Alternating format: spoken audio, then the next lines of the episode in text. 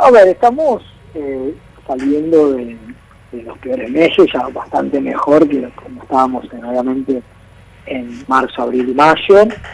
Creo que la palabra clave, que hemos hablado con ustedes varias veces, es heterogeneidad por un lado y futuro por otro. Heterogeneidad porque efectivamente los últimos datos de septiembre octubre empiezan a mostrar variaciones positivas contra el año anterior y volviendo a los niveles de, febrero, pero con muchas diferencias sectoriales, vinculado a la construcción y, hay ciertos sectores que se cubren por la brecha cambiaria, andan muy bien, otros están recuperándose, pero más o menos, con gráfico, el papel, etcétera, y algunos siguen muy, golpeados por el consumo o por los propios canales de comercialización, como el comercio y demás, como puede ser parte de nuestra textil, el calzado, etcétera. Pero eso es por un lado. Y por otro lado, bueno, la, clave pasa que esta recuperación, pase, perdón, esta recuperación eh, sea sostenida y robusta.